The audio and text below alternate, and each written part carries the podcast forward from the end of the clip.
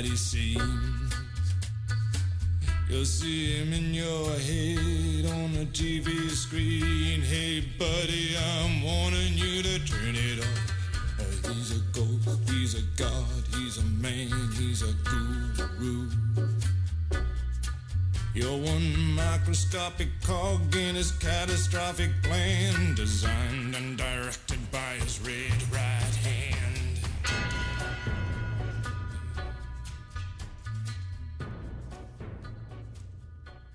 Salut à toi, jeune prolétaire en quête de sens.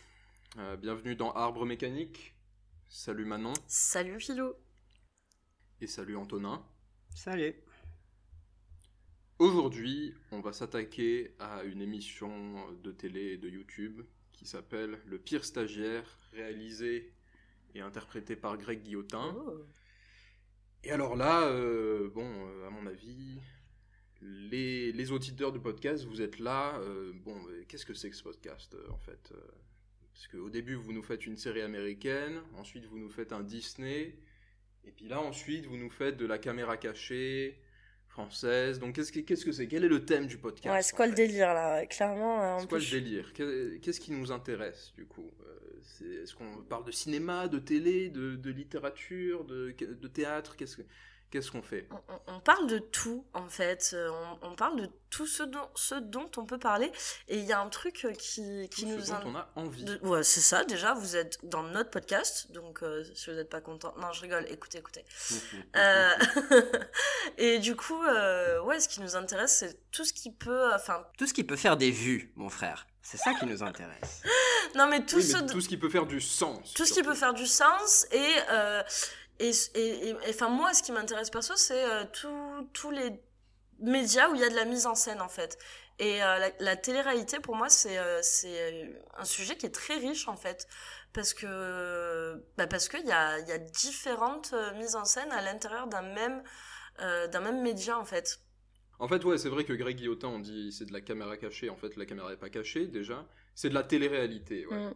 Et donc, euh, bah, c'est vrai qu'on a parlé de Shakespeare, on a parlé des séries, machin, etc. En fait, ce qui nous intéresse, c'est tout ce qui, de près ou de loin, structure notre imaginaire, qu'il soit politique, qu'il soit social, euh, tout ce qui...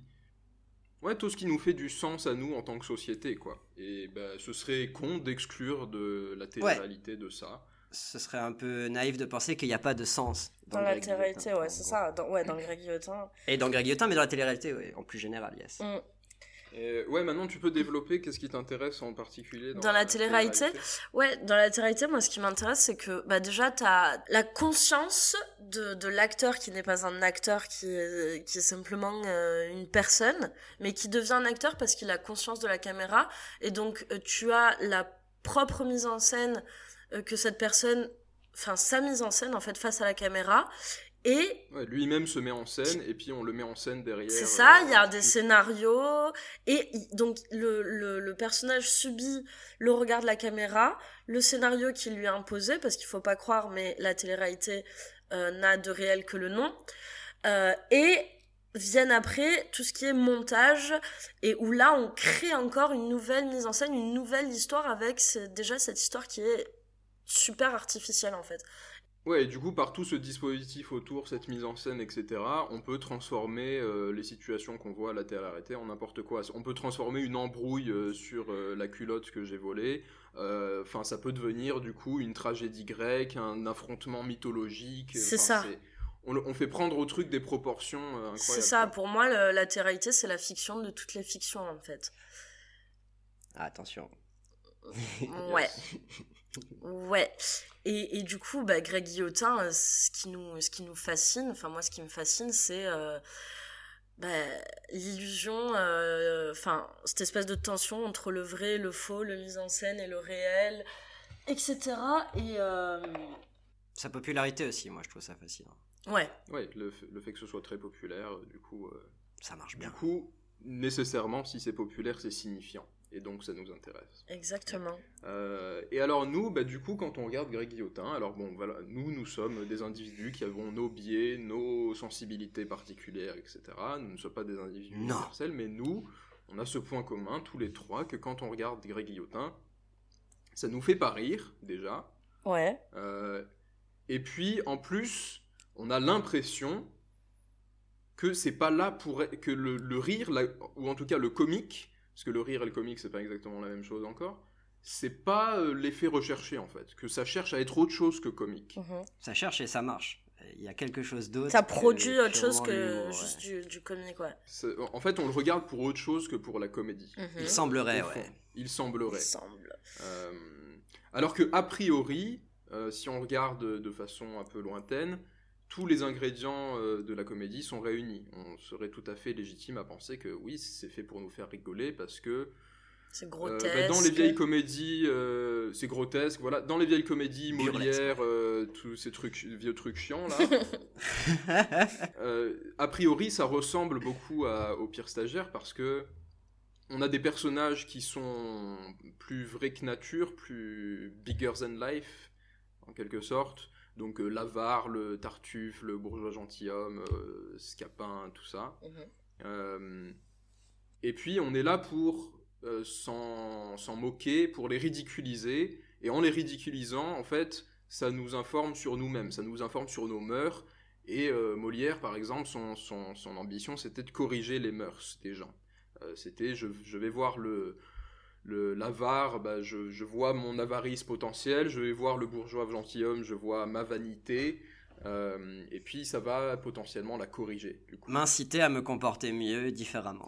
Donc toi, euh, les personnages de, de Greg Guillotin, ils te font penser à des personnages de Molière, en gros. Ben, a priori, oui. Ouais. A priori, ce serait des personnages de. en étant extrêmement charitable, ouais. Ok.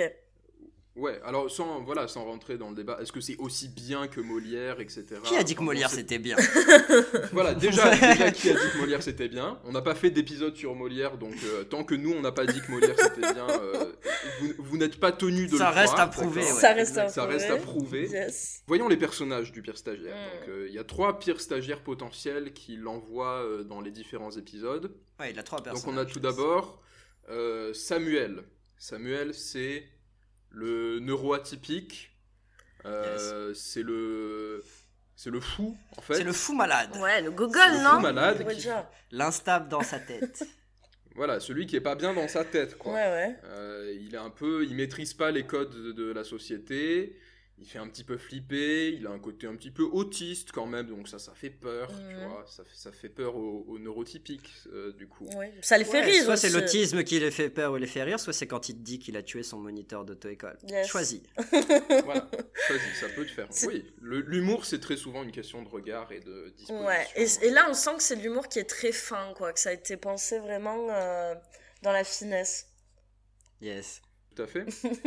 Euh, donc on a lui, donc voilà, on a lui qui potentiellement, bah, si on est, si nous-mêmes on est un peu fou, si on est un peu autiste, C'est de la représentation, voilà.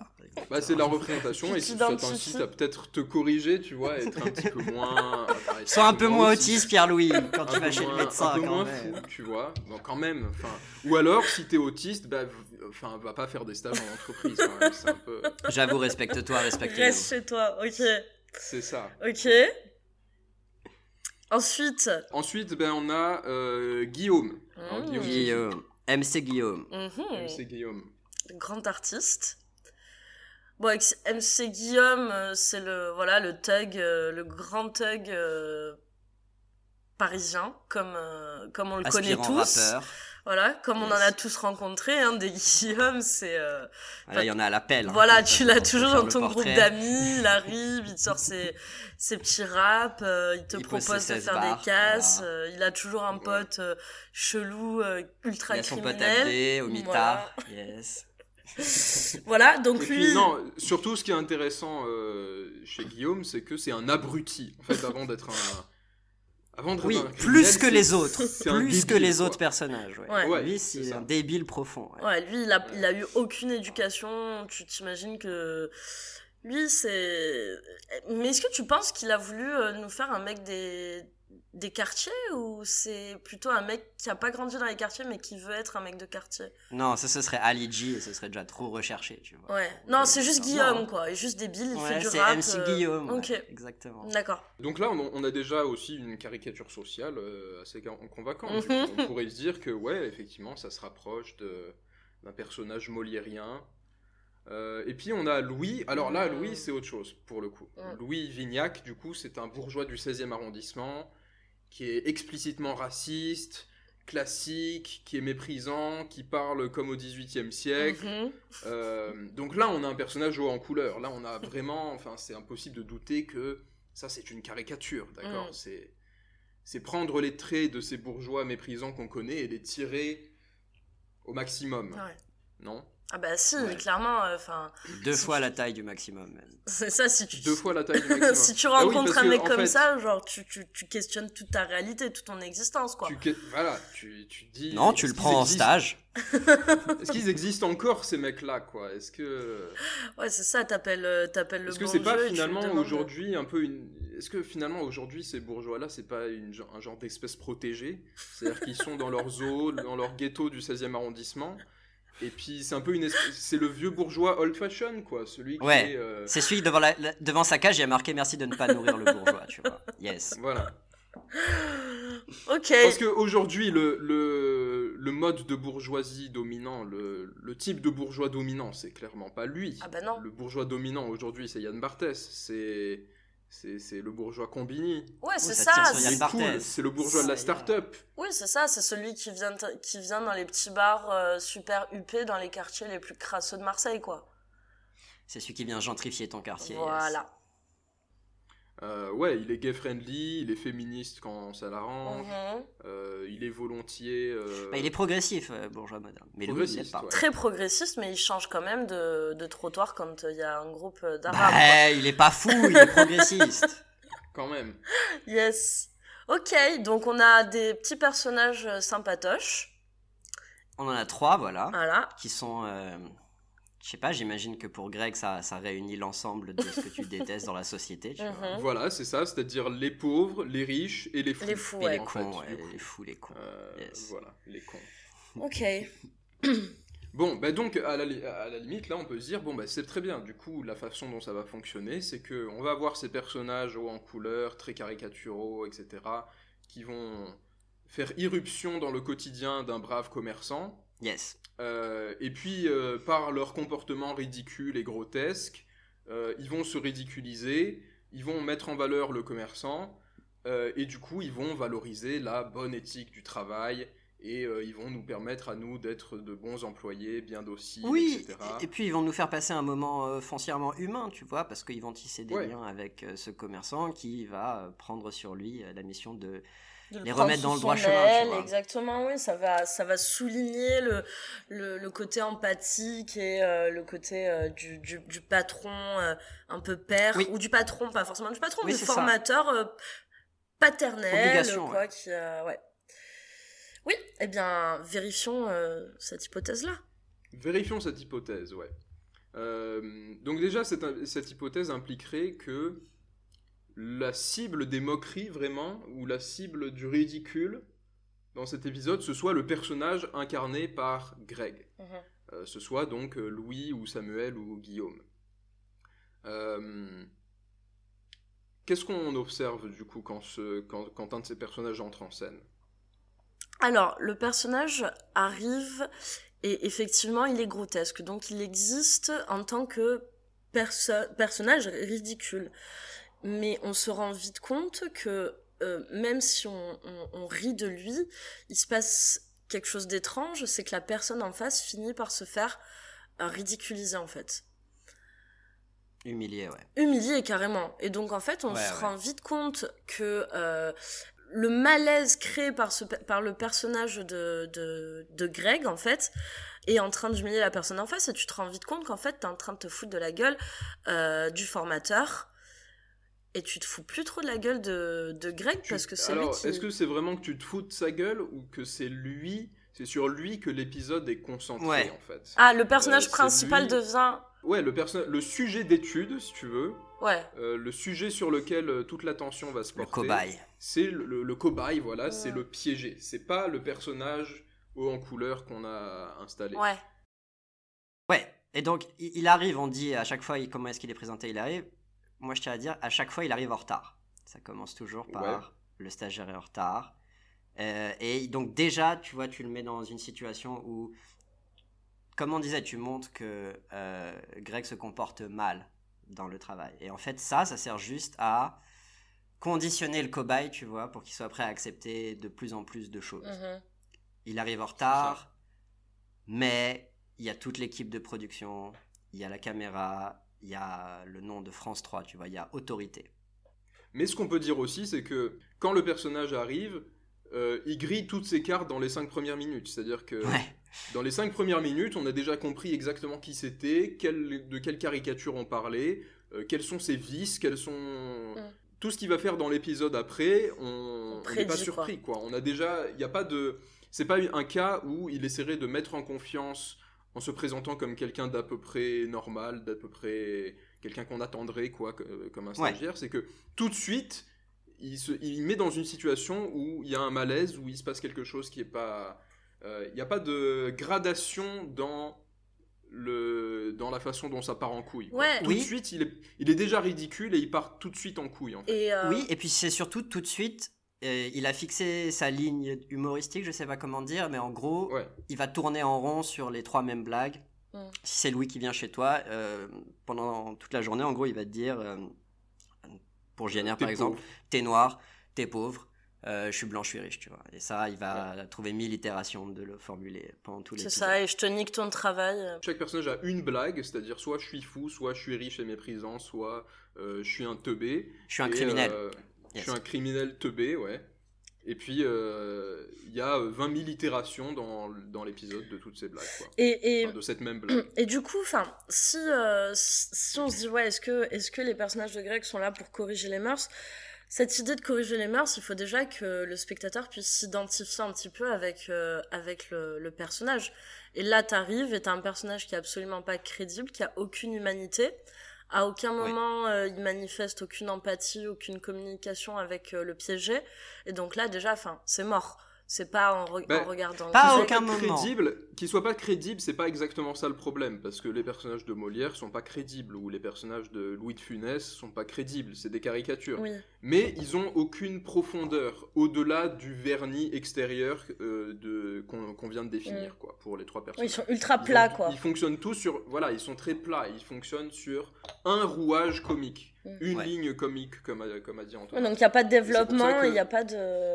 Non, c'est pas le. Ben, y a pas, le, le- le rapport qui se tisse entre lui et le piégé peut pas être complexe et peut pas être un peu ambivalent. Il peut pas y avoir de paradoxe un petit peu. Où à Oui, la et il fois peut on pas être dynamique aussi. C'est-à-dire que la nature de leur relation ne peut pas changer. Ouais, Euh, Il y, a est- des- il y a- il y a des moments, il y a des moments où Greg sent bien que le gars est en train de craquer, et donc là, on va avoir un espèce d'aparté avec le mec et on va essayer effectivement de le rassurer, Voilà, c'est le les cadre. moments où Greg se barre, du coup. Les Yes. moments où il sent que le, le mec va craquer, Greg se barre parce qu'il sent que son dispositif est en danger. Euh, et il laisse son équipe faire euh, le travail de euh, Rassurer le cobaye. Ah, Ouais, voilà, donc déjà, rassurer lui... le cobaye, de ouais, c'est ça, donc lui garde tout le temps le même statut. C'est pas à lui de Oui. rassurer l'autre, c'est aux autres de le faire. Non. Donc euh, lui reste... C'est ça, pendant le stage, c'est pas comme si le personnage de Greg allait apprendre quelque chose et changer son comportement, un Ouais. genre de trajectoire narrative Il n'y a du aucune personnage. trajectoire. Non, C'est pas du tout... euh, c'est pas le but. C'est- Lui, c'est pas lui qui va euh, corriger ses- son comportement. C'est pas à travers lui qui va corriger le quoi. tien non plus. Ouais. C'est plutôt à travers le piégé.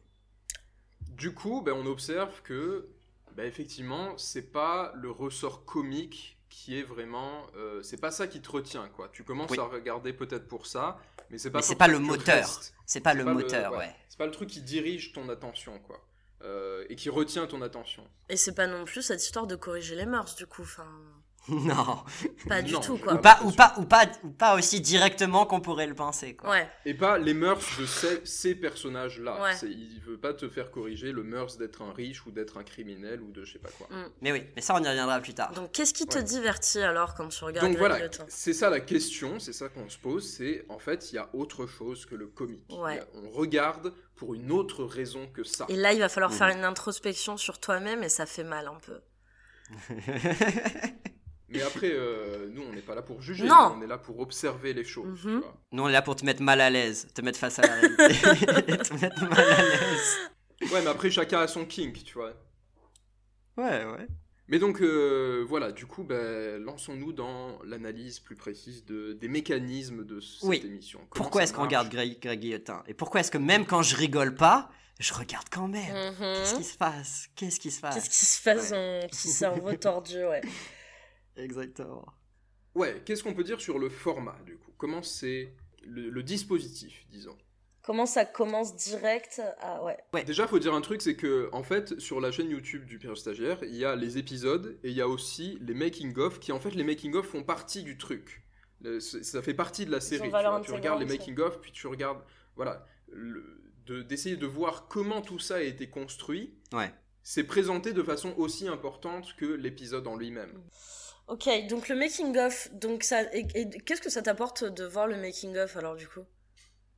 Eh ben, ça t'apporte de voir que pour mettre en confiance le mec qu'on va piéger et pour euh, le, le mettre en confiance d'une façon que tu puisses lui accoler un stagiaire qui va rester, qui est horrible et qui va rester avec lui pendant plusieurs heures, Ouais. genre, Une journée. ça dure 6 la heures, journée, Ça dure une journée de travail, euh, généralement. ouais. Euh, ouais, enfin un peu moins d'une journée, donc on va dire Ah non, 5 ou 6 heures. il y en a eu où c'était jusqu'au du matin au soir euh, le. Ouais, c'est une journée de là, travail, ça ouais, dépend de ta journée. Ouais, ouais, c'est ça. Voilà. Ok. Et donc, bah, pour mettre en confiance euh, le, le petit commerçant, le, le- le- le patron, le machin, Le piéger. euh, ça demande des moyens, ça demande une organisation Ouh. incroyable. Oui, ça demande beaucoup de préparation en amont et puis après en aval sur le, sur le moment. Et donc ça, le making-of, il sert à nous, à nous montrer ça, à nous dire quelque part, euh, même si tu trouves pas ça drôle, tu dois quand même reconnaître que c'est Tu masse dois quand même taf. admirer le dispositif. Ouais, c'est masse de quand travail. C'est très travail, tu sophistiqué. C'est Ok, respectable, c'est sophistiqué. ça c'est ce qu'ils veulent que tu que tu voies, mais enfin quand tu vois les moyens qu'ils mettent, ça fait un peu flipper quand même. Tu te dis ok s'ils ont besoin de mettre autant de moyens pour que le, le gars le piégé reste là sagement, euh, c'est qu'ils lui font du sale quand même. Ouais, c'est qu'ils vont lui faire du sale, exactement. Voilà. Ou c'est qu'ils vont faire un truc qui est vraiment pas pareil. Genre, qu'est-ce qui a changé entre François Damiens, qui lui mettait juste une caméra, enfin une ou deux caméras planquées, et puis qui juste se collait à un bureau et faisait des trucs bizarres, et puis ça lui donnait des épisodes de caméra cachée à l'infini, tu vois. Ouais. Il y a- il y a 26 saisons de 2000 épisodes chacune. Enfin, et, et là, qu'est-ce qui demande que, enfin, ce truc qui était si simple de la caméra cachée, pourquoi ça demande d'un seul coup un, pro- un- un dispositif aussi euh, démesuré, quoi. Ouais, bah c'est que déjà, alors, euh, on, on qualifie ça de caméra cachée, mais il y a, y a quand même, euh, y a quand même un, un problème dans cette idée-là, c'est que c'est une caméra Bah, que cachée, la mais caméra ce n'est pas cachée. une- Voilà, la caméra n'est pas cachée. Euh, en fait, euh, le pire stagiaire, je sais pas si on peut, on peut reprendre un petit peu le concept, c'est euh, t'as, donc on a dit un, un travailleur qui va prendre sous son aile un stagiaire. Et donc, on lui, euh, on lui fait croire que c'est pour une émission euh, sur France 3 sur, euh, sur les stagiaires. En Une fait. émission Donc, sérieuse, ouais. Une émission sérieuse sur euh, qu'est-ce que c'est d'avoir un stagiaire, comment est-ce qu'on le forme, euh, quelle relation on entretient avec ce stagiaire, etc. Donc c'est vraiment, on, on, on dit à ces pièges-là, vous allez faire une émission sur le travail et euh, ça va sûrement qu'on les appâte aussi en leur disant ça va permettre de mettre en avant votre entreprise ou votre, votre Exactement. travail ou votre personne, même des fois tout simplement avec Bah, JNR. votre personne, ouais, c'est ça. Et puis, du coup, votre, euh, Bah, si votre éthique personne, du c'est ton travail. entreprise, comme euh, Mm. dans le cas d'un artiste, ouais. Oui, quand tu es, euh, quand tu es genre profession libérale, en gros, oui, ton travail, c'est ton entreprise, c'est ta personne. C'est la Mm-mm. même chose. Yes. Donc c'est c'est une opportunité pour toi effectivement de faire de la pub pour ton machin. C'est ça. Donc déjà, on te le vend bien comme il faut, quoi. Et puis, euh, on, te, on te dit que tu as beaucoup de choses à gagner. On te place quand même pas mal d'enjeux. Et ce n'est pas une caméra cachée parce que il y a la caméra qui est présente tout le temps. Il y a même plusieurs caméras, je pense. Et il y a toute une équipe autour euh, qui communique sans arrêt avec euh, le piégé. Et, et ça, ça change absolument toute la dynamique euh, du, de la caméra cachée euh, comme on la connaît. Ouais, parce que du coup, la caméra, en fait, c'est un effet d'autorité. Mm. Plutôt que d'être un effet, enfin, d'être, euh, d'occuper une place discrète qui, du coup, ferait que tu te désinhibes, ou que tu, te, tu, tu n'as pas forcément le regard sur la caméra qui modifie ton comportement, donc tu es dans un comportement plus naturaliste. Ouais. Là, la caméra fait autorité, c'est-à-dire que contrôle. tu dois bien te contrôler, te comporter devant elle. Euh, tu as un impératif euh, dans ce sens-là. Mm, mm. Ah, la caméra, Ouais, tu es vu. tu es vu, c'est ça, et on, on- tu sais que tu es vu. Donc déjà, Tu ça- es vu, et donc si tu es vu, tu es jugé. Exactement. Et donc, tu as cette Parce pression. que, a priori, tu n'es pas un être purement télévisuel comme euh, bah, les, Bah, comme Greg Guillotin. comme Greg Guillotin, lui, voilà, qui est, un, qui est un être purement télévisuel. Leur capacité, leur pouvoir magique, un peu d'ailleurs comme euh, Walter White euh, dans Breaking Bad, euh, si, si vous avez écouté l'épisode 1, leur pouvoir magique à eux, c'est le pouvoir de ne pas être vu, ou Mm. de faire, d'agir comme s'ils n'étaient pas. En, en ne se voyant observés. pas. En s'oubliant, ouais.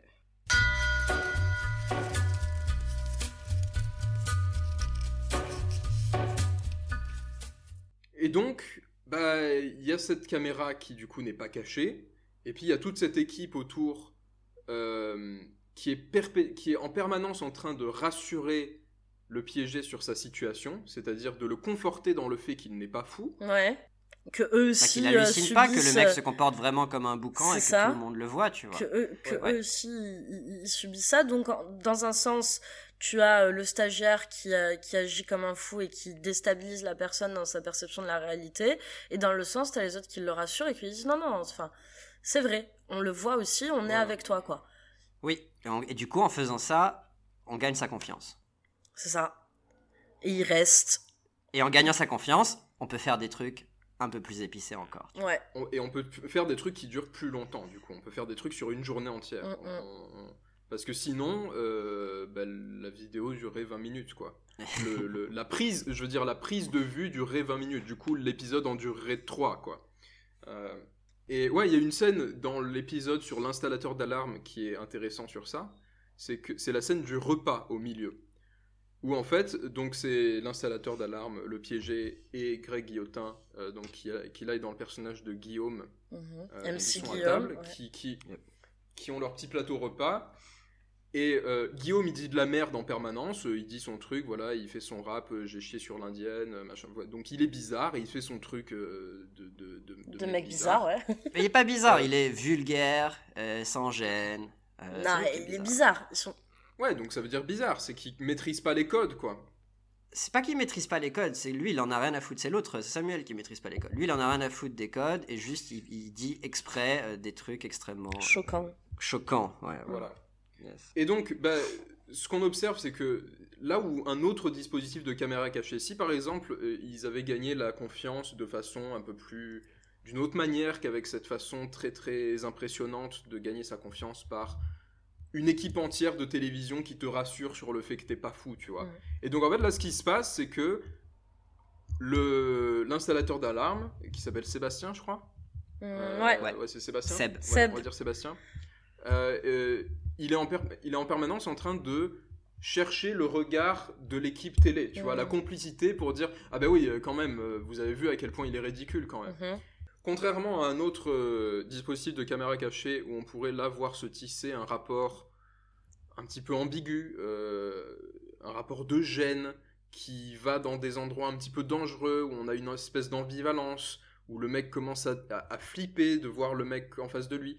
Euh, là, pas du tout. Là, il a juste à fuir la bizarrerie. Ouais, c'est ça, il est va à chercher le regard des autres euh, et il leur dit ouais, il est quand même vachement fou. Donc euh, c'est pas perso, moi je trouve ça pas très intéressant et ça prouve que c'est pas pour la gêne, c'est pas vraiment pour le malaise, c'est pas pour euh, c'est pas pour emmener ta capacité empathique à un endroit qui serait potentiellement dangereux ou euh, subversif Mhm. que tu regardes ça. Oui, et c'est pas et c'est pas non plus pour capturer euh, un, un instant véritable entre deux personnes, tu vois. Ouais. Non, que- rien n'est véritable puisque tout est, Tout faux. scène. Ils savent tous les deux qu'ils sont Tout observés. est encadré. Ils ont tous les deux une image qu'ils maîtrisent et qu'ils veulent transmettre à la caméra, quoi.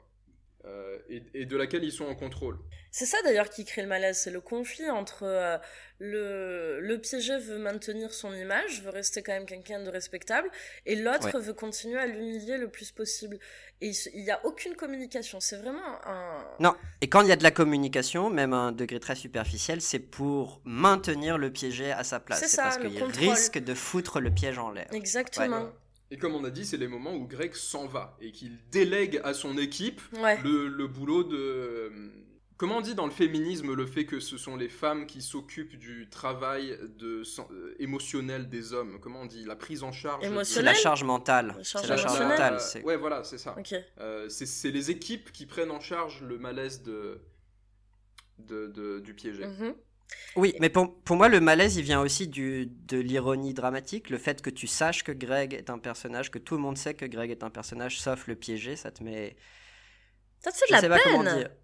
Bah, ça te fait de la c'est les deux en fait soit ça te fait de la peine parce que effectivement tu vis ça un peu comme euh, un genre de le gars se fait martyriser quoi le piégé soit ça te donne un sentiment de pouvoir sur le mec c'est-à-dire que tu as plus d'informations que lui et donc tu jouis du fait qu'il sache pas ce qui se passe donc toi tu détiens un peu la vérité et, et toi bah, ouais. toi t'arrives plus à distinguer le vrai du faux et encore pas, pas tellement alors que lui il est complètement euh, Ouais, mais toi, tu as un niveau de lecture supérieur quand même. Et ça, ça te donne du pouvoir, ça, ça te donne. Euh, ça, ça, te rassure sur le fait que ce que tu regardes est drôle. Yes. J'ai l'impression. Et donc, qu'est-ce que ça crée, toute cette, euh, toute cette mise en scène, euh, tous ces artifices et tout ce, ce contrôle de. Bah déjà, en fait, ça permet d'assurer que Greg Guillotin, qui du coup, en fait, est le mastermind de tout ce truc, mm. reste tout le temps en contrôle. Alors que justement, normalement, il devrait se mettre à un endroit où euh, il fait voir son, sa fragilité. Mhm. C'est-à-dire qu'il se met dans le rôle du stagiaire qui, normalement, du coup, c'est lui qui reçoit les ordres, c'est lui qui reçoit les consignes. Et donc, il devrait montrer qu'il est vulnérable euh, à ce moment-là. Il devrait se montrer devant la caméra comme vulnérable. Mais il n'est jamais vulnérable, Greg Guillotin, dans, cette, dans, dans ses émissions. C'est toujours lui qui est en contrôle. Euh, même d'ailleurs, euh, à des moments, c'est sa voix off qui vient pour nous expliquer ce qui se passe. Très souvent euh, même. reste pour que ce soit toujours lui qui reste en contrôle du récit, du déroulement des événements. parce que, en fait, ce qu'on n'a pas dit, c'est que toute la journée de travail est hyper méga scriptée à l'avance. C'est-à-dire qu'il y a même des lignes de dialogue qui sont écrites et qui répètent et qui apprennent. Il y a un peu d'improvisation nécessairement, mais tout suit un script. Et quand, d'ailleurs, quand ça suit pas le script, pour un peu souligner l'importance euh, ultime de ce script-là, euh, quand ça suit pas le script, il te fait la voix off pour te dire. Il te le dit, ouais. Il te le dit. ah ouais, là, ça. Alors là, en fait, c'était pas ce qu'on avait prévu dans le script, mais ça a échappé à notre contrôle et du coup, on l'a rattrapé en faisant ça. C'est ça. Et, c'est là que tu te dis, le mec, c'est clairement pas un François Damien, quoi. Il a aucune capacité à l'improvisation et tout son, tout son, son mécanisme repose sur le guidage ultra serré euh, euh, de ces épisodes, quoi. Ouais, bah, sur le conditionnement de son cobaye. Je pense pas que c'est qu'il a aucune capacité à l'improvisation. C'est pas le euh, but, C'est qu'il a aucune ouais, c'est clairement pas le but. De, c'est pas le but. Moi, ce que je trouve très beau dans le théâtre d'improvisation, c'est le fait que personne ne soit l'auteur de la scène et qu'on se soumette tous ensemble à une logique qui se révèle à nous au fur et à mesure que la scène avance. Mhm. C'est-à-dire que euh, on, est obligé de se soumettre à l'inattendu en fait. Ouais, et... mais ça, ça implique euh, une communication, une empathie avec euh, ton, ton groupe en fait. Parce ça implique ouais, un lien unique que tu vas créer avec tous ouais, tes partenaires. Il faut regarder l'autre quoi. Ça implique un genre d'équité dans le pouvoir et le contrôle de la scène aussi. Il n'y en a pas un qui a plus de domination que l'autre sur ce qui se passe, ce qui n'est pas le cas avec Greg. Pas du tout. et en même temps, voilà, comme, comme tu as dit, on, sait, que le script est important parce qu'au moment où l'épisode échappe au script, on nous le rappelle. Mais ça nous fait aussi dire que Greg est capable d'incorporer ça dans, son épisode. Tu vois, il le laisse dans le montage, il le garde parce que c'est. Mais c'est pas de l'improvisation, c'est de l'adaptation tactique du script. Pour retourner vers ce qu'on avait. C'est pas un pur moment d'improvisation où tu te dis, euh, dès le début, je suis ouvert à tout ce qui va venir sur moi. Mhm et je suis prêt à réagir. Et la façon dont je vais réagir va peut-être moi-même me surprendre et va peut-être créer un truc dont je n'étais pas conscient d'être capable ou un lien dont j'avais pas conscience de l'existence. Juste que j'avais pas prévu, ouais. Ouais, un truc que j'avais pas prévu. Mais justement, parce qu'on parle de l'épisode de JNR. Ouais, voilà, j'allais en parler. Mec, Le mec échappe au script. JNR, donc le rappeur, du coup. Ouais, quelque part, quand il te dit, bon, là, c'était pas prévu, on le rattrape, il te montre sa capacité à, même dans un instant imprévu, recoller au script. C'est Il le ça. ramène quand même, le mec. Il finit Ouais. son épisode. Mais euh, ou alors, moi, mon, ma, mon moment voix off préféré, c'est quand il te dit on s'attendait pas du tout à cette réaction. Ouais, ouais, grave. Quand, euh, quand les pauvres gamins, euh, il y a les keufs qui arrivent et que le gars lui dit bah, Quand un jeune noir se voit potentiellement accusé de terrorisme et qui s'enfuit en courant, c'était pas prévu. C'est ça. Oui, on n'a pas contextualisé le, ce qui se passe précisément. une drôle de réaction que, étrange. euh, voilà. Donc en fait, à ce moment-là, ils ont prévu qu'il y ait des flics, des faux flics du coup, qui arrivent euh, dans l'appartement du rappeur et qui trouvent des grosses calaches C'est des dans un AR-15, je crois. Des ouais. AR-15 Ok. Il me semble. Qui trouvent des armes de guerre en tout cas euh, dans le truc. euh, et que du coup, il y a une situation très très très très rigolote, euh, très très bon, très cocasse. On s'amuse bien quand même, très cocasse. Où bah du coup, Le piégé Euh, pète un marrant. plomb et se casse en courant, quoi. Ouais. Bah oui, mais ça c'est pas prévu que qu'il allait se. Ah ben non, bien sûr, c'est pas euh, En prévu. voyant les flics. Effectivement, la réaction prévue, c'était qu'ils se mettent à genoux, les mains derrière la tête et qu'ils disent oui, monsieur. Oui, T'imagines quand même et le ne me faites pas de de- mal, euh, je suis désolé. Et donc, bah oui, et du coup, il y a un caméraman qui va les courser. Qui va le rattraper, lui, ouais. Et qui lui dit Hé frère, qu'est-ce que tu fais? Tu pars en courant, t'as l'air coupable. T'as l'air coupable, t'as l'air coupable en partant en courant. Et qu'est-ce qu'il dit? JNR, Il dit Gros, on est des noirs et des arabes. C'est trop. Mais ah, on est des noirs et. on Mais est moi, des je me questionne toujours là-dessus. Est-ce que euh, Greg Guillotin le fait exprès? Ou est-ce que ou est-ce qu'il a tellement euh, peu d'humanité qu'il ne se doutait vraiment pas que euh, qu'ils allaient partir en courant et ils pensaient que ils avaient tellement créé le contrôle sur euh, sur le gars que ça, que là le ça allait encore fonctionner quoi cette histoire d'autorité et que là ils allaient se soumettre à l'autorité. Je pense pas qu'il faille faire une euh, analyse psychologique de Greg Guillotin en disant Ah non, pardon, a aussi ouais. peu d'humanité, peu d'empathie? Non, c'est juste que il a un dispositif qui est fait comme ça. Oui voilà ouais. Ah. Donc il n'y a pas de raison que ça déraille, tu vois. J'ai prévu mon truc comme ça, toutes mes équipes ont appris le script de cette manière, tout le monde s'est coordonné pour que ça se passe de cette manière, Mm. Euh, donc j'ai pas de raison de penser que Oui, c'est ça. ça et va puis- arriver différemment. Et, et c'est surtout, comme j'ai dit tout à l'heure, c'est s'il le garde dans le montage, parce que ça peut très bien partir en couille et toi tu le vois jamais, tu Mm. vois. C'est parce que le fait que ça dévie du script ne met pas en danger le script, au contraire, ça renforce la capacité à Greg de revenir sur le script. Mhm. Même Ouais. quand ça échappe à son contrôle, c'est quand même sous son contrôle. Ouais. Moi, c'est ça que ça, ça dit qu'il le laisse dedans. Après, le fait qu'il n'ait pas prévu, est-ce qu'il le fait exprès, est-ce qu'il le sait ou pas Personnellement, dans mon esprit du, du complot, euh, évidemment qu'il sait très bien que ça va se Bah passer ouais. comme ça. C'est juste que ça ajoute un peu de naturel, justement, de moments véritables dans l'épisode qui en manque cruellement, tu vois. Mhm. Là, il y a un truc, entre guillemets, pas prévu, tu vois. Là, il y a un vrai instant de télévision.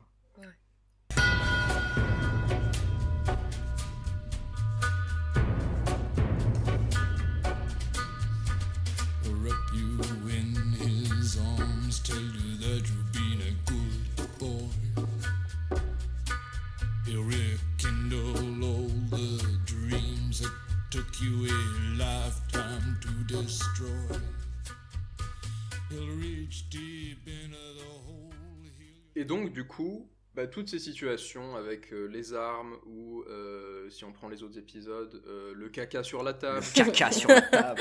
il est, il est chez une médecin. trop. Et donc et là pareil, c'est-à-dire qu'il y a tout un truc en voix off où il nous dit que, alors je sais plus si c'est dans la voix off ou dans le making of, mais qui dit que oui le caca qu'on a posé sur la table c'est vraiment un vrai caca. Ça, c'est Et dans le making of. Un vrai caca. Ouais. Il a fallu que euh, il y ait quelqu'un qui se retienne de chier pendant toute la journée pour qu'il soit prêt, euh, pour J'en qu'il ai soit marre. prêt à, à chier Voilà. au, bon, au bon moment. Euh, et donc là, t'admires le dispositif aussi. Tu te dis, putain, ouais. C'est vraiment, c'est un film de, c'est un film de braquage, tu sais.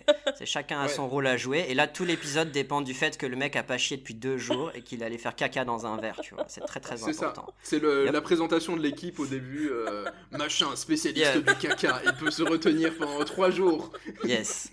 et chier sur commande. Euh, et il faut absolument que le caca soit déposé à 12h21. Yes, Sinon, et- tout le plan coule. Tout le plan part en couille, exactement. Et il faut que le caca ait la bonne consistance pour que Greg puisse le prendre avec les mains et le poser sur le bureau, tu vois. Non, non, mais c'est vraiment un travail euh, d'une précision euh, impressionnante. Précision d'horloger, ouais. Mm, mm, mm. Ok. Et donc, bah, voilà, du coup, toutes ces situations, donc le caca sur le bureau, les armes, euh, le, le mec qui pète un. Quand il pète un, un- un vase chez les clients de l'installateur d'alarme, les trucs comme ça. Non, non, attends. Euh, Si tu veux faire la comparaison avec le caca et les armes, pour l'installateur d'alarme, Quand À la fin, il lui fait croire que son fils est peut-être mort. Ah oui, c'est non vrai. Il lui fait croire que son fils est peut-être Ça mort, genre. s'arrête jamais.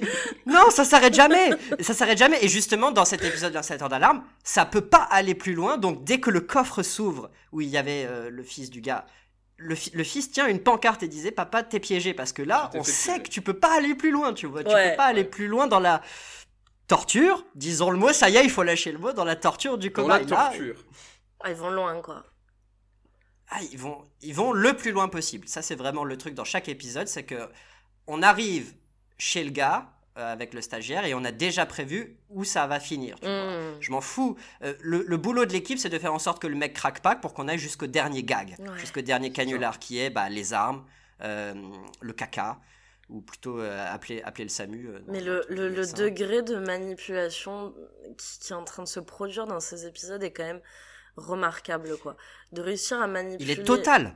Il est Ouais, total. il est total le Il degré est de manipulation. Ouais, ouais. total. Et totalitaire, limite, on pourrait dire. Ah, mais clairement, tout, tout, enfin, tous les mécanismes, c'est des mécanismes de manipulation pure et dure. De faire en sorte Oui. que, le, que le type doute constamment de, De ce qui est et ce vrai. qui est faux. Exactement. Et euh, de le, donc, comme on a dit, euh, tous les enjeux, euh, tous les enjeux personnels pour la personne, euh, par rapport à son travail, par rapport à sa réputation, par rapport à, à ce qu'il doit maintenir, etc.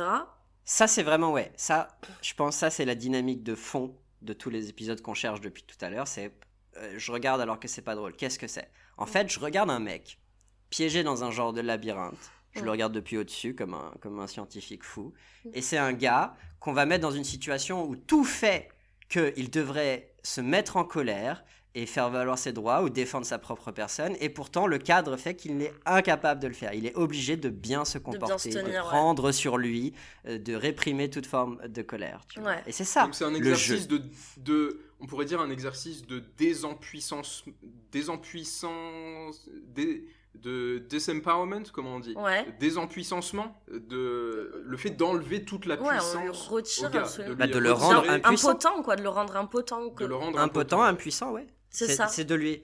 Mais c'est pas juste de lui enlever son pouvoir, c'est de le mettre dans une situation où tout devrait faire pour qu'il exprime son pouvoir, ou en tout cas sa capacité à se défendre. Ou son humanité, pourtant, il y arrive simplement. mais sa moi, je- dignité humaine, ouais, tu- sa tu dignité lui humaine. enlèves totalement sa dignité humaine, mais complètement. Oui, mais tu, tu fais toujours en sorte que. Quand tu regardes l'épisode, c'est comme quand tu regardes euh, les courses de voiture, le NASCAR ou les courses de moto. Tu regardes pour voir un accident. Mm. Tu regardes Greg Guillotin pour voir un mec lui en mettre une, vraiment, tu vois. Mm. Et pourtant, tu sais qu'il lui en mettra pas une parce que tout est fait pour que le gars soit constamment frustré. Ouais, il y a quand même des épisodes tu où sais il lui que s'il lui en une, met hein. une, ce sera quand même, euh, ça fera partie du script, tu vois. C'est un truc. euh, Voilà, quand, quand il s'en prend une, c'est parce que ça marche dans le cadre du piège. tu Ouais, c'est pas ça, ça met ça fin au fonctionne piège. pour lui. Non, ça- même Oui. ça, ça fonctionne pour lui aussi. Parce que aussi, ce qu'on n'a pas parlé, c'est les vues. C'est que, c'est que là, clairement, on est dans comment est-ce qu'on va faire le plus de vues. Et alors, un mec qui te tape à la fin, c'est fantastique. Parce que Ah bah, déjà, c'est pour ça que je suis là, moi. Ouais. Bah c'est ça, c'est pour ça que t'es là. T'es là pour le voir se faire taper. Et donc, même quand ça fonctionne, enfin, même quand ça arrive, c'est génial. Ça, ça fait partie du script. C'est ce qu'on attend. donc, on te le frustre pendant tout, l'épisode euh, dans cette espèce de labyrinthe, dans ce piège, le, pauvre cobaye. Et quand il exprime enfin un peu d'humanité, qui du coup est totalement démesuré parce qu'il a passé sa journée à souffrir, ça fonctionne quand même dans le sens de Greg Guillotin et de la personne du coup qui détient l'autorité. La frustration, c'est comme la première partie. Au début, il est frustré parce qu'il a envie de se mettre en colère et il peut pas. Et après, il s'énerve vraiment, mais il peut toujours pas, euh, comment dire, se- se purger de sa passion, tu Mm. vois. Et après, on va plus loin encore. C'est pas fini une fois que c'est là, bah, tu vois. ouais, la dernière étape, c'est pas qu'il s'énerve, c'est que euh, il est obligé de s'humilier, de s'incliner, de, de, de- de Voilà, il faut lui faire vois. perdre tout espoir. En Ouais. gros. il faut aller plus loin encore. Il faut faire un truc tellement dingue que maintenant il accepte tout. Tu vois, il est cassé, il est brisé. Genre, il accepte que son fils est peut-être mort. Il accepte qu'il va passer 20 ans en tôle. Ou. Il accepte que genre le mec va lui sauter à la gorge.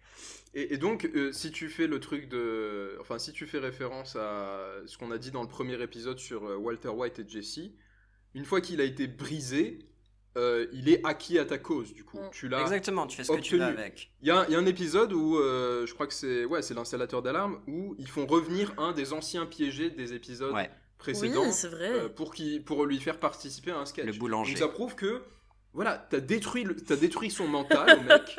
Maintenant, il t'appartient. Ouais, c'est comme, quoi. ouais, c'est ça. C'est, c'est comme les Macs avec une prostituée. Tu lui as cassé son mental. Maintenant, il est à toi. Mais c'est ça, c'est le syndrome du. hum, Comment t'appelles ça Du kidnappé euh, Stockholm. De Stockholm. De ouais. Stockholm, ouais, c'est ça. Et, euh, et ouais, et, mais ce qui est impressionnant, c'est que. Voilà, tu perds toute notion de la réalité et à la fin t'arrives et euh, et t'es là. euh, It was just a prank, bro. Et t'es là et tu te dis, ok, donc en fait, j'étais toute la journée, j'étais dans mon propre Truman Show. En fait, on a fait de ma vie ça. Une c'est pas, tout- télé-réalité. c'est pas juste toute la journée. Tu te dis, toute la journée, j'étais dans mon Truman Show euh, euh, ambulant géant. Mhm. Mais en plus, ça fait deux semaines que toute ma famille, mes amis, Ouais, tous les mecs qui travaillent avec moi, ment. tout mon entourage me mentent. Parce que eux aussi, ils ont participé au truc et c'est vrai à que- leur complicité Mais c'est vrai que psychologiquement, en fait, c'est un traumatisme de, de, de passer Bah, dans, le pire C'est stagiaire. sûr.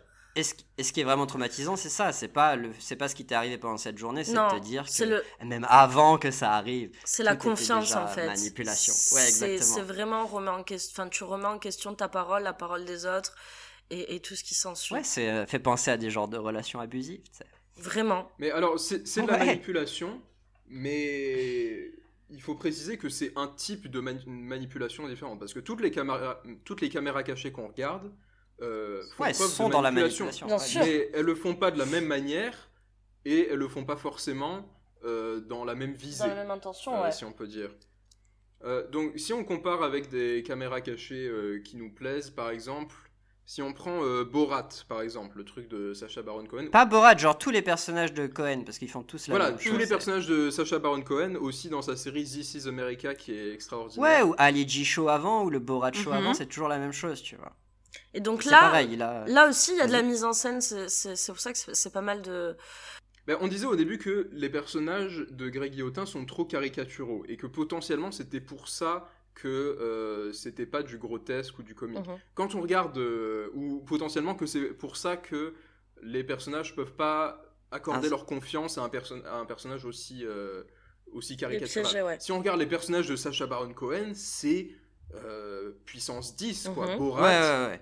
Ils c'est sont- encore, il est encore plus caricatural. euh, Enfin, c'est un personnage qui, qui existe encore moins, qui existe à aucun endroit du réel. Cette espèce de, euh, ce mec qui vient d'un pays totalitaire, qui représente un peu tous les fantasmes euh, des Américains sur l'Orient, c'est-à-dire qu'ils sont à la fois communistes et Mhm. nazis, on ne sait pas trop.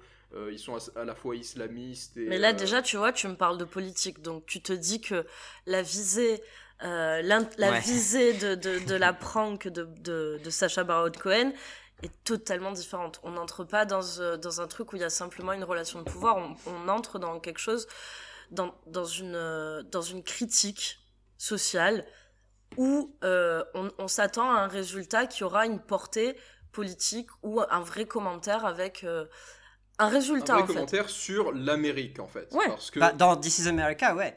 Mais euh, Ali G Show, c'est pas que en Amérique. non, mais dans Borat mais, aussi. Hein. mais, mais Dans a- Borat, on te, dans Borat, on te dresse ce personnage euh, qui n'existe pas, qui vient de ce pays qui n'existe pas. Enfin bon, c'est un, un Kazakhstan imaginaire qui n'a aucun lien avec le réel, quoi. Mais on, le- on le fait venir aux États-Unis, et en fait, en le faisant venir aux États-Unis, on va révéler les Américains pour ce qu'ils sont. Mhm. Et This is America, c'est pareil. Euh, on fait venir un agent du Mossad hyper caricatural devant un.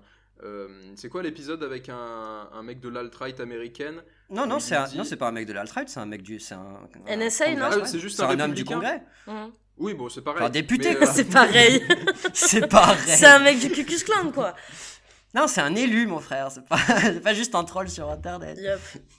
Et donc, c'est un truc totalement différent parce que Borat, il va pas justement euh, garder son autorité sur les mecs qu'il piège. Il va pas essayer de, les, casser, de les obtenir. Au contraire, il va les mettre en confiance. Il va créer un lien empathique avec eux. Et c'est là que ça devient un peu subversif, un peu dangereux parce que nous, en tant que spectateurs aussi, on regarde cette empathie, ce lien empathique qui se crée et on se dit. euh, Mais- On est emmené à un endroit un peu dangereux de notre Non, mais psyché. c'est c'est comme tout à l'heure, c'est parce qu'on sait pertinemment que le personnage est faux, que l'autre ne sait pas, tu vois. On a, on n'a pas les mêmes informations que le gars et ça crée le même malaise que tout à l'heure. Simplement, là, il se passe autre chose. Oui, mais tu que là, on lui donne une plateforme en fait. C'est ça, ce- cette relation empathique. Oui, on lui donne une plateforme, mais il est absolument pas libre de dire ce qu'il veut. Il est fortement aiguillé à faire de la merde, le, Ah le oui, député, par oui, exemple. oui, tu si on veut. Mais bon, Oui, mais même, même en étant fortement aiguillé à, à- à dire de la merde, et même en sachant qu'il est filmé, On le met en il est mis confiance. dans un rapport de confiance c'est c'est ça que je voulais dire qui est qui l'amène à, important. à se révéler dans, dans, la sa comparaison, sincérité, en fait. c'est que Borat, ou plutôt Cohen, dans tous ses personnages, c'est ça, c'est le truc de la caméra cachée, pas cachée. La caméra est visible et donc elle conditionne effectivement tout ce qui va se passer. Et c'est, il y, a- il y a vraiment beaucoup de points communs avec Greg Guillotin sur le voilà, les personnages extravagants, euh, la caméra présente. Simplement, c'est vraiment pas la même dynamique. Borat, ou plutôt tous les personnages, c'est ça. Ils tendent à mettre à l'aise Mhm. le gars, le piégé, pour que le piégé, lui, c'est lui qui va faire le show. C'est lui qui va se révéler, qui va dire des choses choquantes, ça, des choses indécentes.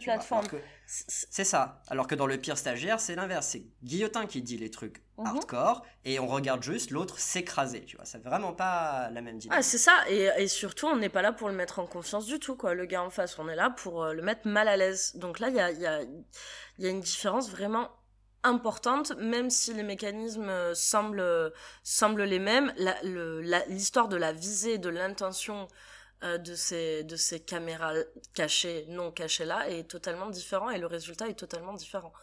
Euh, Et du coup, on regarde pas pour la même raison. pas du tout, clairement. pas du tout. On regarde Bah, vraiment pour le, part- le commentaire. Ouais. Ouais, il y a un commentaire social, mais on regarde quand même pour la même raison dans le fond. C'est tu veux voir des trucs choquants. Bien sûr. Je sais pas comment dire. ouais. Ah oui, mais tu es un Mais voyeur. tu regardes de des choses choquantes de façon différente. Euh, un des, un des, une des caméras cachées en France qui, serait, qui se rapprocherait de la dynamique de Borat, du coup, ce serait euh, Loris Giuliano, du coup, qui lui aussi fait Ouais. des caméras pas cachées. Ouais, non. Euh, C'est pas une caméra cachée, la caméra elle est visible dans Loris. Mais il y a la même dynamique au sens où, où Loris il est. Bah, il a pas un personnage extravagant du tout, lui, pour le coup. Lui, au contraire, il a un personnage extrêmement lisse qui est fait pour mettre en confiance le gars parce qu'il il se... il disparaît en fait tout seul, Loris. Avec sa petite Ouais. voix, avec son costume tout lisse, avec ses. Sa tête rasée, puis son... son- Ouais, mais son background ethnique mystérieux aussi, tu vois. Mhm. genre, il est. Il Il est est non identifiable, quoi. Ouais, ouais, c'est- Voilà. il est invisible, Loris. C'est ça. Et donc, il, il va, force- il va, il va t'encourager à, toi, prendre le devant de la scène, tu vois. Toi, prendre le, le regard de la caméra sur toi. C'est ça, il y a, y, a, y a de la manipulation, mais, Ah ouais. mais d'une autre manière, en fait. Là, t'es es vraiment poussé, comme tu dis, à te valoriser, à t'auto-valoriser et à te, à te faire briller, quoi. À te révéler, ouais. à te révéler. Et là, tu as des résultats qui sont souvent très drôles, en fait. Parce que... Oui, tu- et qui sont euh, foncièrement plus humains que dans Greg Guillotin. C'est ça. Même si la caméra est visible. Même Oui, si, effectivement, Mais la caméra pas, est euh, visible, mais la fonction de la caméra est totalement différente. Elle est simplement là pour que tu te mettes en scène et, tu, et toi, de toi-même, tu vas vouloir le faire d'une manière positive. La caméra, elle n'a pas cette même, euh, cette même, ce même statut d'autorité, Autorité. en fait, et de Ouais, ouais. contrôle. Et tu peux partir. Il y a absolument rien qui te retient chez Loris. Tu, tu es totalement Ouais. libre, quoi. C'est toi qui décides de te ouais, mettre tu en scène. restes parce que tu as envie de t'abreuver du regard de la caméra. Ce, ce Oui, regard mais de la et caméra, c'est ça, et tu, et tu te sens pas bloqué par le fait que euh, de ton intervention dépend euh, l'effort, le travail, la rémunération de plein d'autres gens, tu vois. Dans Greg Guillotin, c'est important. Je peux pas non plus, ah, comme il dit le gars des, des alarmes, c'est genre, bon, euh, vous êtes gentil, mais là, si ça continue, je vais arrêter, tu. Et c'est ça, et elle lui dit tout le temps, non, mais attendez, on a signé des contrats avec France 3. Souvent, C'est il ça, dit il y a de l'argent en jeu, il y a du matériel loué, il y a des ça, gens à mais- payer, ouais. Ouf, je ferai pas de commentaires, mais voilà. quoi. Bah pourquoi? On est là pour ça. Bah, c'est dégoûtant. bah ouais c'est Bah dégoûtant de te rappeler que ton temps, c'est de l'argent et que ton humanité et ton, ton désir de dignité et ton désir totalement humain de t'enfuir quand tu es dans une situation où tu es mal à l'aise. euh, est subordonné à des logiques de pognon. exactement. Exactement. Et que ouais, c'est pas toi qui décides. Lecture de E Unibus Pluram par David Foster Wallace.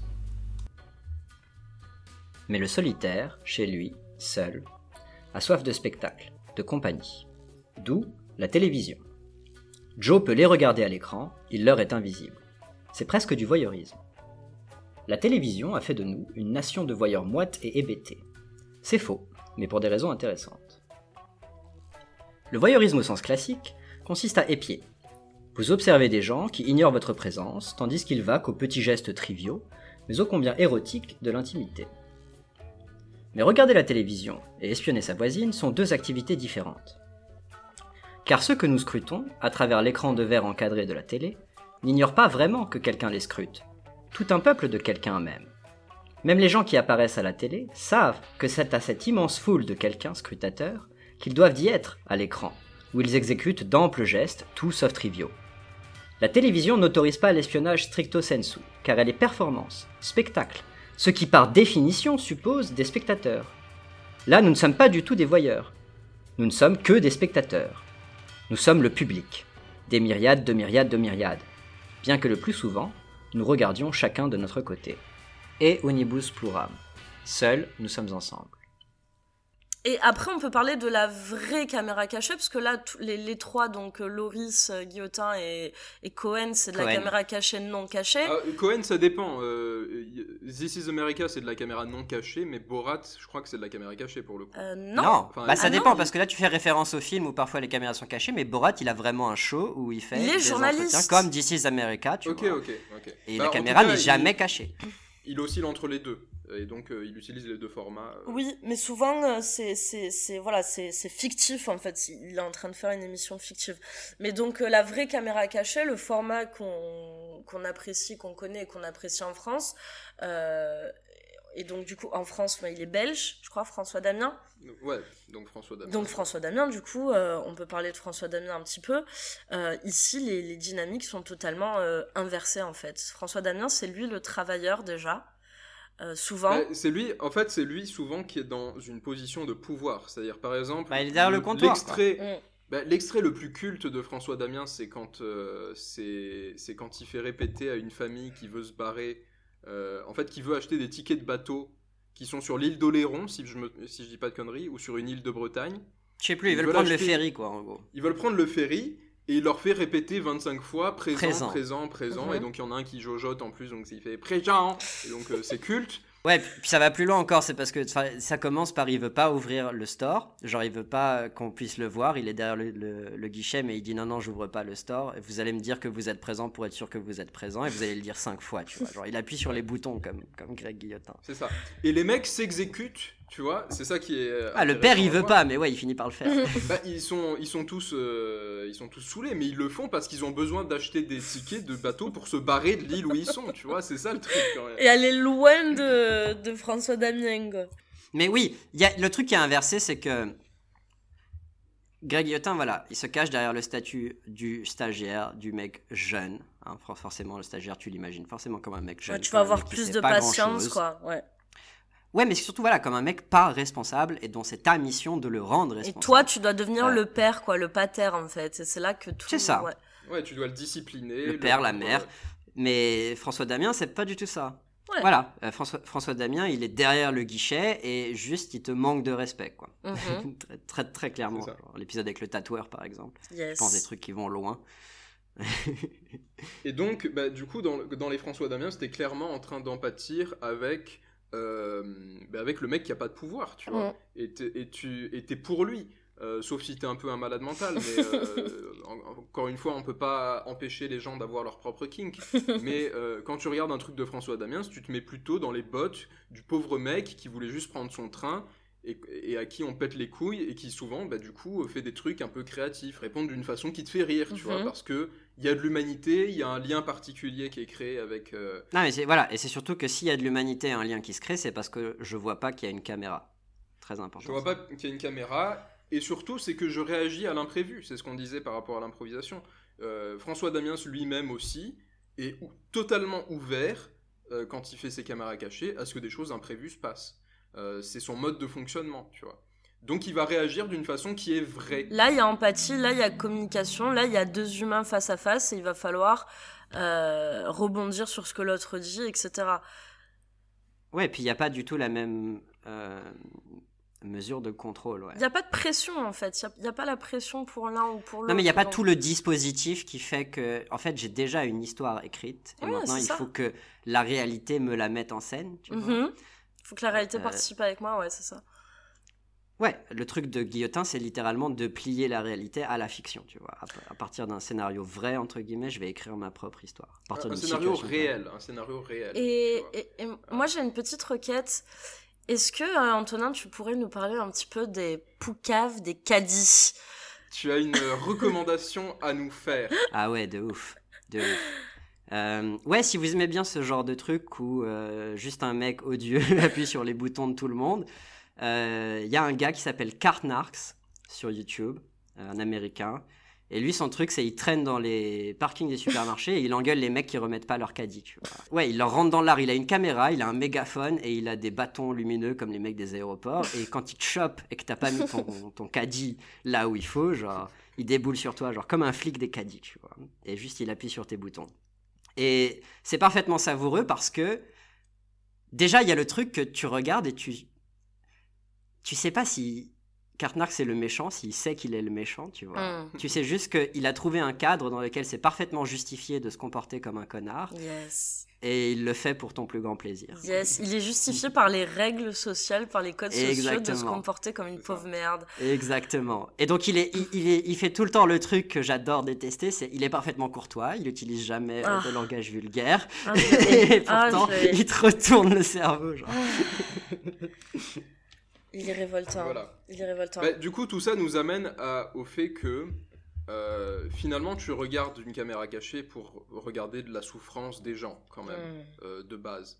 Mais euh, je voudrais étendre le truc en disant que n'importe quelle œuvre de fiction, de base, tu la regardes, euh, même, euh, même, je sais pas, même la plus pure, quoi, même un film, euh, enfin non, euh, surtout les films catholiques, j'allais dire même les films catholiques, non, surtout les films catholiques. Surtout les films catholiques. Surtout les films catholiques, bien sûr.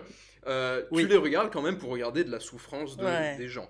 Et donc c'est pour ça que on, on- nous on a des affects particuliers, on a des dispositions particulières. Donc tout au long de l'épisode, on a dit des trucs sur Greg Guillotin qui sont probablement interprétables comme euh, désobligeantes. euh, on a, voilà, on, on a l'impression qu'on critique Greg Guillotin. Ouais, tu Mais- pourrais comprendre qu'on dit juste ouais, Guillotin c'est un enculé. C'est pas entièrement faux, mais c'est pas que ça. Pour des raisons légales. En tout cas, on n'est pas dans, on n'est pas dans une dynamique prescriptive où on dirait, ok, donc on a la mauvaise caméra cachée qui est Greg Guillotin, et, et on a la bonne caméra cachée qui est plus Borat et machin. euh, et Greg Guillotin, s'il veut se mettre à faire de la meilleure caméra cachée, il faut qu'il change. Non, on dit pas ça. Et on dit pas non plus les spectateurs, il faut qu'ils aillent regarder autre chose Oh, ça existe, ça nous informe du coup sur le réel, ça nous informe sur euh, nos représentations euh, sociales, politiques, ça nous informe sur nos kinks, sur ce qu'on a envie de regarder aussi, ça nous informe sur nos- notre propre perversion du coup, Yes. le fait qu'on a envie de regarder quelqu'un se faire torturer. Et voilà, et nous on cherche pas à faire plus, davantage que ça. euh, Non, mais on peut, voilà, en tout en, je pense qu'on est tous, enfin moi, je, je, je, je pense que je suis extrêmement euh, voyeuriste. J'adore, euh, j'adore euh, regarder ce que je devrais pas avoir. Et euh, mais après la Qu'est-ce que question, tu penses de ça alors? L'idée que de David Foster Wallace que justement la télé ça tue le voyeurisme parce que le voyeur normalement il est dans une situation telle qu'il voit sans être vu mais il est il peut être vu tu vois. Mhm. La télé elle t'empêche d'être vu c'est pas du voyeurisme tu regardes quelqu'un qui lui ne peut pas te voir. ça te gâche un peu Ah, ça tue, ça tue le voyeurisme, il dit. C'est plus du voyeurisme. Ouais, du c'est coup, autre c'est chose. c'est autre chose. Et alors, Wallace, il dit en gros que le frisson du voyeur, il se présente comme un voyeur lui-même, c'est que tu peux être vu, qu'il y a un risque en fait. tu Mhm. vois. Et Ouais. c'est fait partie de l'excitation du truc. Alors Mais- qu'avec la télé, c'est pas possible, c'est juste pas Ouais, possible. ben moi, c'est mon- à sens unique. Ouais, mais t'as un risque. Et pour moi, le risque, c'est euh, de, de commencer à rigoler et de commencer à aimer ça, d'acheter la merch, euh, de, euh, tu vois ce que je veux dire, de, de te prendre un peu au jeu? Pour moi, c'est ça le risque du, du voyeur. Là, finalement, euh, si tu si tu tombes Oui, mais c'est un risque pour ta conscience morale, c'est pas un risque pour Ouais, ta c'est ça. personne et pour ton ça. intégrité Ouais, physique. non. tu vois. C'est ça, Non. c'est pas un kink, c'est pas comme le voyeur, non, c'est pas du voyeurisme. c'est du voyeurisme mais triste, quoi, en fait. C'est- Ça t'enlève toute l'excitation du Ouais, truc. c'est ça. C'est un peu bidon. Mais du coup, Ouais. tu, tu, tu te demandes, ok, c'est quoi mon kink? J'ai envie de voir un gars souffrir. Est-ce que j'ai envie de voir un gars souffrir pour compatir, pour en tirer des choses Ou est-ce que j'ai envie de voir un... Pour me mettre à sa place. Ou est-ce ouais. que c'est purement sa souffrance qui me fait kiffer, ouais. Voilà. Est-ce que c'est juste pour jouir de sa souffrance? La souffrance, c'est ce qui existe à la fin, effectivement, mais quand on disait tout à l'heure, tu regardes une histoire, en général, pour regarder la souffrance, ouais, mais plus précisément, tu regardes une histoire pour regarder du conflit, comme on disait avec Mm. euh, le méchant et Breaking Bad, tu vois. Ce qui fait avancer une histoire, c'est les situations conflictuelles. Et forcément, du conflit va ressortir la souffrance, tu vois, tout le temps. Mm. Quand tu regardes le pire stagiaire, c'est tu veux voir du conflit, tu vois. Tu veux voir le mec s'énerver et pas pouvoir s'énerver. Mhm. Euh, la souffrance, c'est un, un sous-produit, quoi. C'est une conséquence Ouais. que, tu, que, tu, que tu consommes et que tu kiffes, mais tu veux voir du conflit, en fait. Mhm. Mais c'est très décevant. Ah ouais? Bah, C'est non. profondément humain. Non profondément humain. Non, Guillotin, c'est décevant pour, euh, pour, par rapport à cette envie-là, quoi, je veux dire. Quand toi, t'as envie de regarder du conflit, Guillotin, c'est décevant. Ça te laisse encore plus frustré que. C'est ça, c'est décevant si euh, dans la souffrance tu veux trouver un genre de point commun entre tout celui qui souffre et toi, tu vois. Ouais. Greg Guillotin, c'est plutôt l'inverse. Tu veux trouver un point commun entre celui qui torture et toi. C'est ça, ouais. Genre, toi, tu fais partie des bourreaux quand Ouais. tu regardes Greg Et quand t'achètes la merch avec écrit. Non, mais euh, là, t'es perdu vive les quand plus de t'achètes 10. la merch. ouais, ouais. Là, t'es vraiment un bourreau, quoi. Et après, bon, comme on dit, euh, nous, c'est la seule chose qu'on qu'on- qu'on- qu'on veut transmettre à travers ce podcast, c'est être conscient des mécanismes qui structurent notre imaginaire. Donc, euh, voilà, jeune prolétaire en quête de sens. Euh, sois conscient des mécanismes qui structurent tes passions. C'est ça la chose qu'on veut te dire. Alors, il y a un dernier truc intéressant euh, dont on voulait parler, c'est que euh, l'épisode sur le rappeur n'a pas été diffusé à la télévision, il a seulement été diffusé Ah sur oui. YouTube. Ouais. Euh, et puis l'explication qu'a donnée la chaîne, c'est que c'était un petit peu après la mort de George Floyd, et donc ils avaient peur, je cite leurs mots, que ce soit mal interprété, que l'épisode soit mal interprété. Et- et- Du coup, je posais la question. Donc dans cet épisode où à la fin euh, on voit un mec Ah bah attends, on peut- on peut- devant la police. On, on peut récapituler vite fait l'épisode parce Oui. qu'on l'a pas fait, mais. J'adore cet pour épisode. Contextualiser, ouais, voilà. Allez. Le- L'entrepreneur, le travailleur de cette vidéo, c'est un jeune rappeur euh, des banlieues, si je me souviens bien. Des ghettos, tu veux dire? Des ghettos, des ghettos, pardon. Je suis en train d'essayer de retrouver la vidéo, parce qu'il a posté, il a épinglé un commentaire aussi dessus, très intéressant. Et donc oui, euh, quand il dit que ça peut... euh, Oui, en gros, voilà, il passe la journée avec lui euh, à faire ses enregistrements et tout, et il lui ruine son taf de A à Z, grosso modo. Et puis pendant tout l'épisode, évidemment, il l'insulte euh, de manière classiste et raciste, gratos. Et donc, Il réussit à lui caler un N-word aussi. Oui, Ah ouais, plein, il dit, plein, euh, plein. Pascal Nègre Pascal Nègre, il a- le- ouais, Il a trouvé un nom propre ou le nom, voilà, le nom commun est un nom propre, donc ça passe. tu peux le dire. C'est fois, vraiment tu- génie, ce mec. Vraiment, putain de génie, yes. Et donc, quand euh, la chaîne poste ce tweet, elle est au courant que que le produit est brûlant, quoi. Je sais pas comment Ouais. dire. Elle sait. Il a dit c'est un peu trop touchy. Ouais. Il a dit c'est touchy Ouais, dans le tweet. ouais. Que Yes, Donc, bah voilà. Du coup, moi, moi, la question que je veux poser, c'est euh, quand tu dis ça peut être mal interprété, Ouais, le ouais. fait qu'on te mette un épisode où un gars euh, fuit devant les flics parce qu'il y a des flingues chez lui et qu'à la fin ils disent euh, ils vont pas nous croire, ils vont nous tabasser parce qu'on est des noirs et des arabes. On rappelle.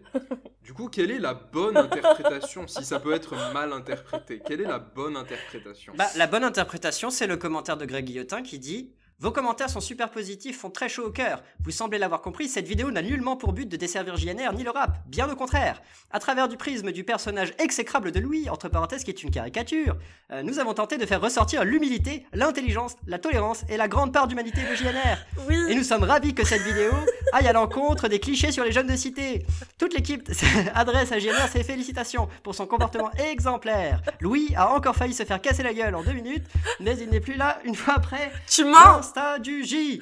Ça, c'est pas écrit, ça Si Si, si, je suis en train de lire le commentaire. là.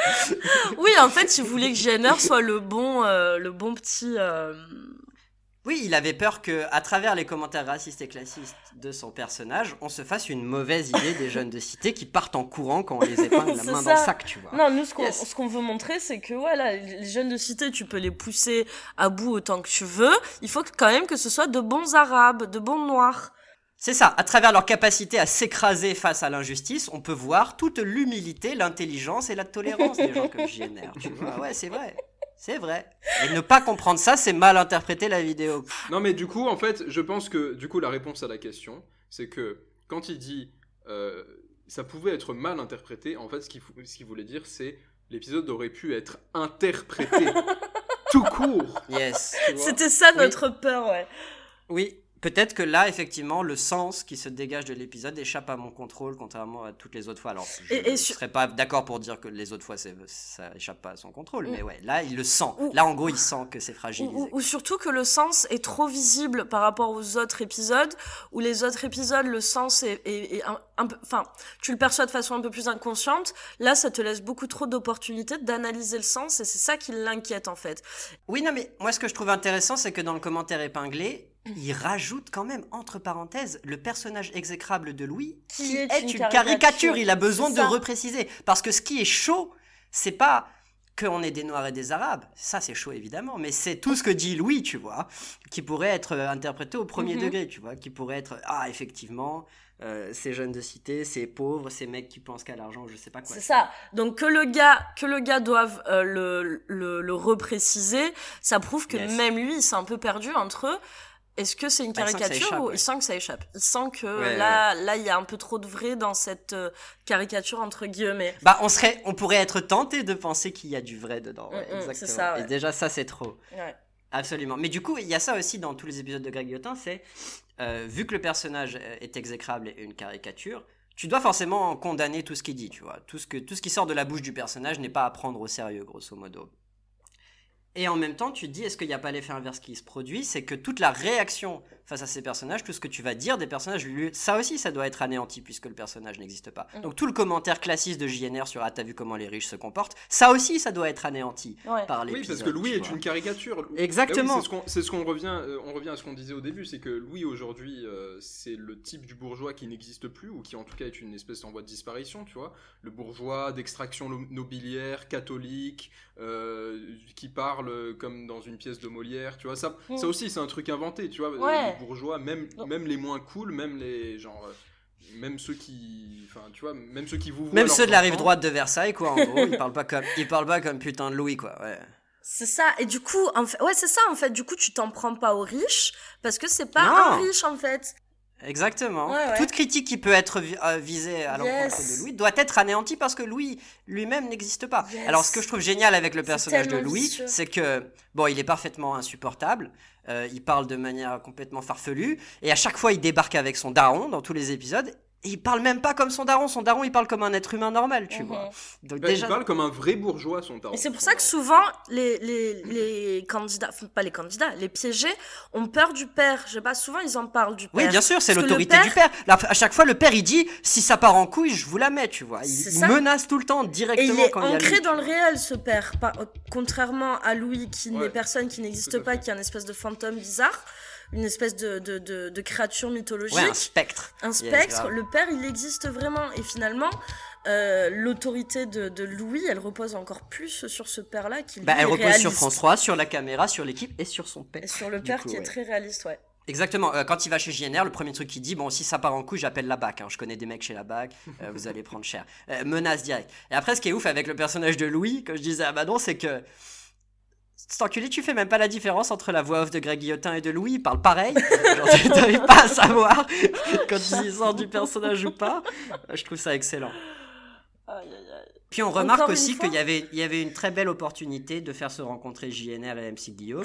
Simplement, c'est pas comme ça que les personnages sont construits. ouais Il faut qu'on te, il faut qu'on te donne à voir ce que tu détestes, tu vois. Et exactement donc, le jeune pauvre, on va lui emmener le gros bourge.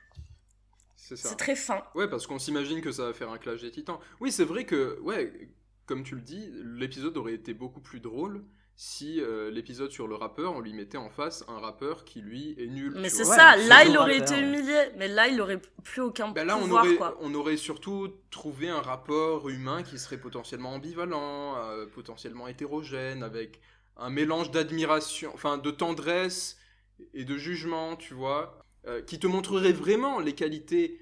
euh, L'humilité, de- l'humanité, la dignité d'un mec comme Voilà. Ouais. pas Yes. seulement sa capacité à, à s'humilier et euh, à fermer sa gueule devant les caméras, euh, mais vraiment son, ben, ce qui fait de lui un bon artiste, tu vois. J'ai chié sur l'indienne, comme j'ai chié sur le système. Et bien voilà, cet épisode est maintenant terminé. Vous pouvez retrouver Arbre Mécanique sur toutes les plateformes de podcast, Spotify, Deezer et sur Encore, euh, vous pouvez trouver la plateforme de votre choix. Nous sommes également sur YouTube, sur Facebook, sur Instagram, sur Twitter. Euh, N'hésitez pas à nous suivre et à partager si vous avez aimé cet épisode. En complément, en petit bonus, vous retrouverez la version longue du texte de David Foster Wallace sur la télévision, dont nous avons lu un extrait à l'instant. Euh, merci à vous et à l'épisode prochain.